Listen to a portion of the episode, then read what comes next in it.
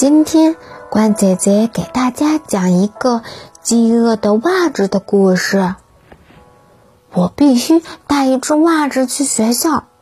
莎琳告诉妈妈：“我们要为木偶仔做木偶。”他妈妈在碎布及破旧的抽屉里翻来翻去，最后抽出一只旧袜子。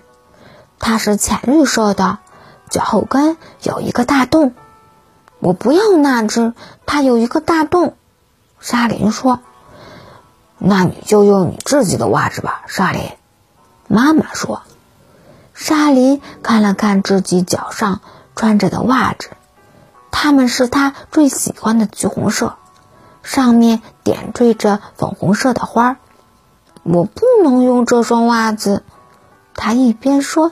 一边将那只浅绿色的旧袜子塞进了背包里。在学校里，莎莉看见别的孩子都把袜子放在各自的课桌上，每一只袜子看起来都是崭新的，没有一只袜子是有洞的，所有的袜子都是软软的、毛茸茸的。当柳易斯夫人。拿出装着漂亮装饰品的盒子时，莎琳把自己的旧袜子藏在后运动衫里。盘子里有轻轻摇晃的圆圆的小眼睛，彩色的丝带，各种各样的纽扣和金色的圆形闪光的金属片。莎琳不想让别人。看见自己的旧袜子，世上没有一只看起来这么丑陋，并且还有一个那么大嘴巴的动物了。莎琳抓起一条长长的黄丝带做舌头，又拿起一双他能找到最大最圆的眼睛，然后他将一些圆形的闪光金属片。贴在那只袜子的后面。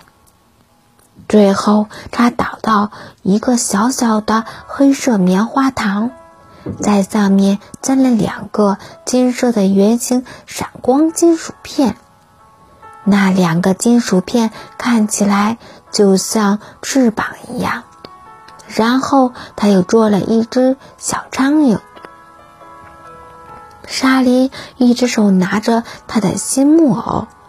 新木偶的嘴巴长得大大的，另一只手拿的那只长着金色翅膀的黑苍蝇。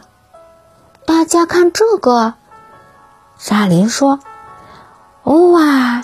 沙林的青蛙木偶吃掉了那只苍蝇，那只苍蝇正好飞进那只青蛙的嘴里。哇！他的同学们说：“除了沙林以外。”没有一个人的木偶有嘴巴。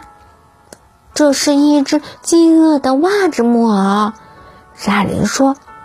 每一个人都大笑了起来，并且一边笑一边开始在各自的袜子上戳洞了。